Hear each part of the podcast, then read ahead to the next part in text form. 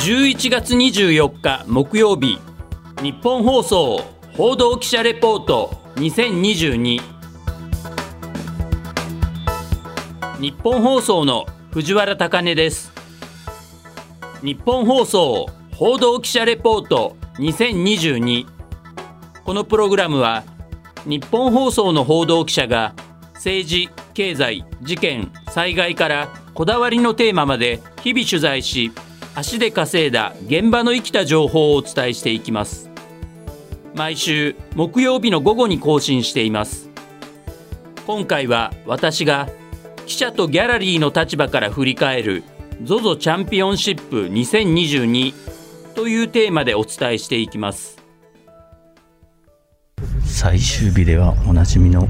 黄色いウェアを着た松山選手。ティーショットを前に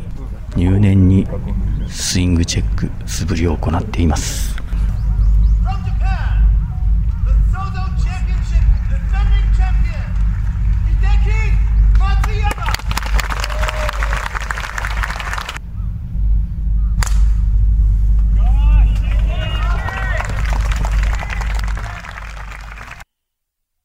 先月、千葉県のアコーディアゴルフ習志野カントリークラブで開催されたアメリカ男子ゴルフツアー ZOZO チャンピオンシップ2022最終日は今年日本で行われたプロのゴルフ大会で初めて1万人を超える観客が会場に詰めかけましたが私はこの最終日を妻と二人で早朝から現地で観戦しました。観戦中には国内のゴルフツアーでは現状認められていない一部エリアでの写真撮影と全ホールでの動画撮影が今年は許可され、私を含めて多くのギャラリーたちがスマートフォンを選手に向けて世界トップレベルのプレーを見ることができました。こうした新鮮味があった今大会、最終日に首位のリッキー・ファウラー選手と1打差の2位から出たアメリカのキーガン・ブラッドリー選手が逆転優勝を飾り、4年ぶりのツアー通算5勝目を挙げました。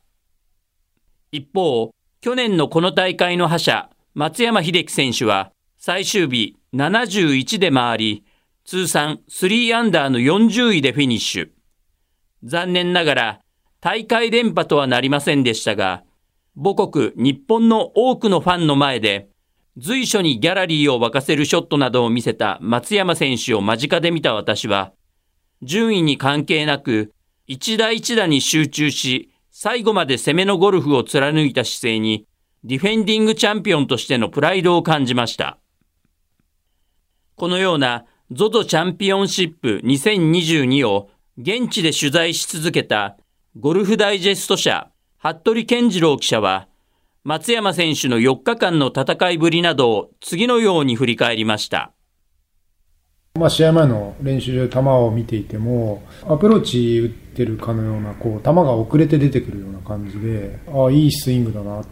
ていうような、まあ、それは第一印象。逆にね、パットが読みとタッチが合ってないというか、まあ、それに4日間ずっと悩んで終わっちゃったかなと。まあ、結構決め頃ぐらいの2メートルから5メートルぐらいあったと思うんですけど、まあ、ほぼほぼ外してたんじゃないかなぐらいな印象を受けましたから、まあ、ショットの調子の良さに比べて、ちょっとパットがうまくいってないかなって。僕も日曜日に観戦しましたけど、えー、ドライバーも含めて、ショットは相当安定してたというか、はい、グリーン周りも良かったんですけど、最後のパターがなかなか残念でしたよね。また、大会期間中に行われた松山選手の囲み取材で印象に残ったコメントについて、服部さんは。初日かな？あの、ドライバーが飛んでないって言ってたんですね。あ確かにそう言われると、ドライバー飛んでないなっていう印象があって、あの、実際やっぱりその、スイングを今ちょっと改造中で、まあちょっと飛ばない方向に行ってるんじゃないかなって。やっぱ怪我がちなんでね、最近。ちょっと先を見据えていくと、今のスイングだとやっぱりちょっと首とか手首とか、負担がかかってくる。まあ、あんだけ頭残して、こう、どっかを止めて打つようなスイングなんで、まあ、だんだんその歪みが出てきてるから、そこでやっぱちょっとスイングを、まあ、マイナーチェンジといいますか、怪我をしないような方向に持っていくっていうのは今回スイング改善の多分意図だと思うんですけど、その中でやっぱり飛ばないっていう現象に今なってるんじゃないかな。まあ今ちょっと怪我もあってトレーニングもなかなかちゃんとできてないとこもあると思うんで、まあ飛ばない要素の一つとしてまあトレーニングもあるのかなっていうのは感じますけど、ね、今回、松山選手だけでなく、数多くの選手を取材した服部さん。実際に現場で見た若手日本人選手の中で、今後活躍が期待できそうな選手として、私と同じ岡山県出身の久常涼選手の名前を挙げました。まあトップ10ね、本当惜しかったと思うんですけど、久常君が最後の18番のパー5でボギー打っちゃって、みんな記者の人を囲み待ってたんですけど、あの、練習グリーンでもう10分ぐらいずっともう号泣してて、まあそんだけあの、やっぱりトップ10入りたかったんだな、まあトップ10入ると、翌々週の PGA ツアー出られてたんで、まあ早くやっぱりその世界の舞台に行きたいっていう彼の気持ちが、まあその1シーン見てただけでも伝わってきてあこんだけ気持ちが熱い選手なんだなっていうのはすごい好印象というか、まあ、印象に残ってますね久常選手はね。まあ、本当出たての頃から久常選手なんか見てて本当海外志向が最初から強くて調子もいいんだろうしああいう舞台で堂々とプレーしてるから最終日あのスコアはいや見事だと思いますけどね。最後本当ねまあ頭真っ白になったって本人言ってましたけど珍しいミスだなと思ったんですけどああいうプレーできれば多分向こう行っても活躍できると思うんで。去年も僕あの ZOZO 完成しに行ったんですけど、はい、その時から1年で体がいい意味で大きくなりましたよね、ね、がっちりしたっていうでかいですよね今ね。ちょっと松山選手っぽくなったっていうかあの後ろ姿とかすごい松山選手そっくりな感じに。はい、はい、熊みたいな。いや、すごい大きくなったなって、体がっていうふうに思いましたね。もともとショット力はすごいあるんで、で、飛距離も出るし、まあ、ショートゲームかなと思ってたんですけど、そこもだから努力して、まあ、この性格だったら結構、向こう行ってもやっていけるだろうなって渋野選手の後輩でもありますからね、ね作陽高校の、はい、ぜひ頑張ってほしいなどんどん出てきますね、岡山そうなんですよ、女子も、あの、ね、尾関選手とか。桑木志保選手もそうですし。すごいですね、岡山勢。最近ちょっと岡山頑張ってるんですよ。では、若手日本人選手が将来海外で活躍するためには何が必要なのか。服部さんは東京オリンピックの金メダリストでもあるザンダー・シャウフェレ選手に突撃取材を行い、そのヒントを聞き出していました。この間ザンダー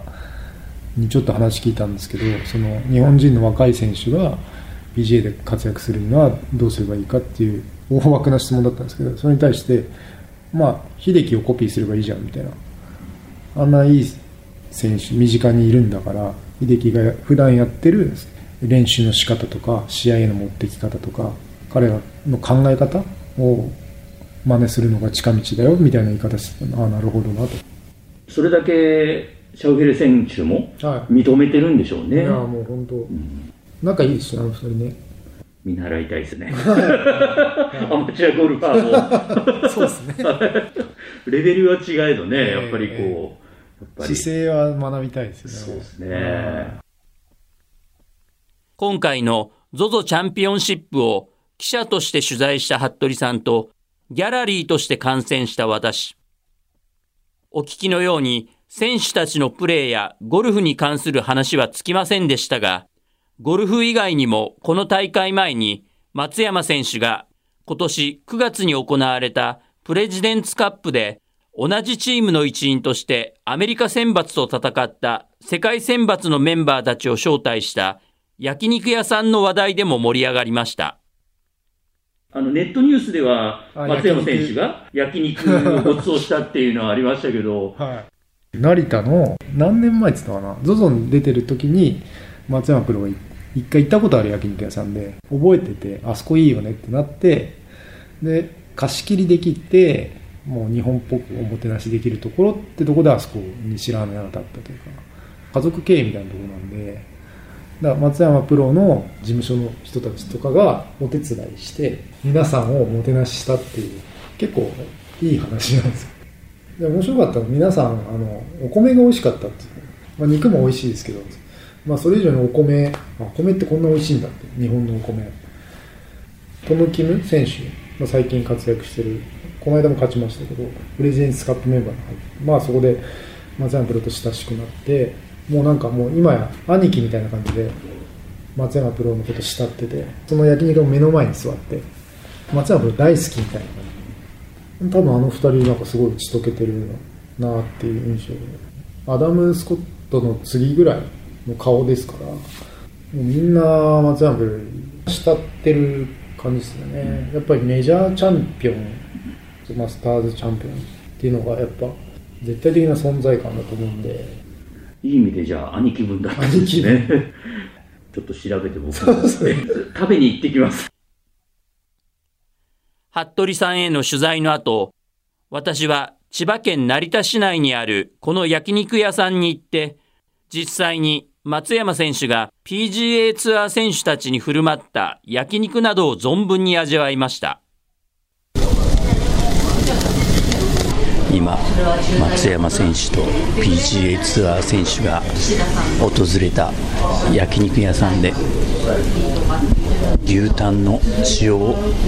焼いております。座敷の席とテーブル席を合わせて30人ほどで満席となるお店は夕方の開店時間から予約がいっぱいで地元の常連客や家族連れのお客さんで賑わっており、この日は2人のお店のスタッフがテキパキと対応していました。そして、肝心な焼肉などの味ですが、ある PGA ツアー選手は焼肉などを食べた感想をアメージングと言っていましたが、私たちが注文した牛タンの塩、特上ロース、上ハラミ、上身のホルモンなどどのお肉も食感が柔らかくジューシーで歯ごたえがあり癖になる味でした。また、お肉をオーダーする際には、1人前よりも2人前以上でまとめて注文した方が、お肉の量がサービスされてお得でした。さらに、海外選手たちが絶賛していたライスは、普通サイズの中ライスを注文しても、お米がお茶碗からはみ出るほどのボリュームで提供され、白米にもツヤと甘み、粘りがあって、非常に美味しくいただきました。どことなく昭和の雰囲気が漂う庶民的な店内で、お客さんとスタッフの笑顔が溢れていた松山選手と PGA ツアー選手たちも訪れた焼肉屋さん。個人的には今後もこのお店の近くのゴルフ場でラウンドした後、ゴルフ仲間とここで美味しい焼肉を堪能しながら、その日のプレーなどの話に花を咲かせたいと思います。ディフェンディングチャンピオンとして臨んだ ZOZO チャンピオンシップ2022では、プレーはもちろん、それ以外の話題でも注目を集めた松山英樹選手。すでに開幕している2022 23年シーズンでも、日本のエースとして世界で戦う松山選手のスーパープレーや活躍などを期待したいと思います。日本放送報道記者レポート2022次回の担当は小永井和穂記者です今回の担当は藤原貴根でした。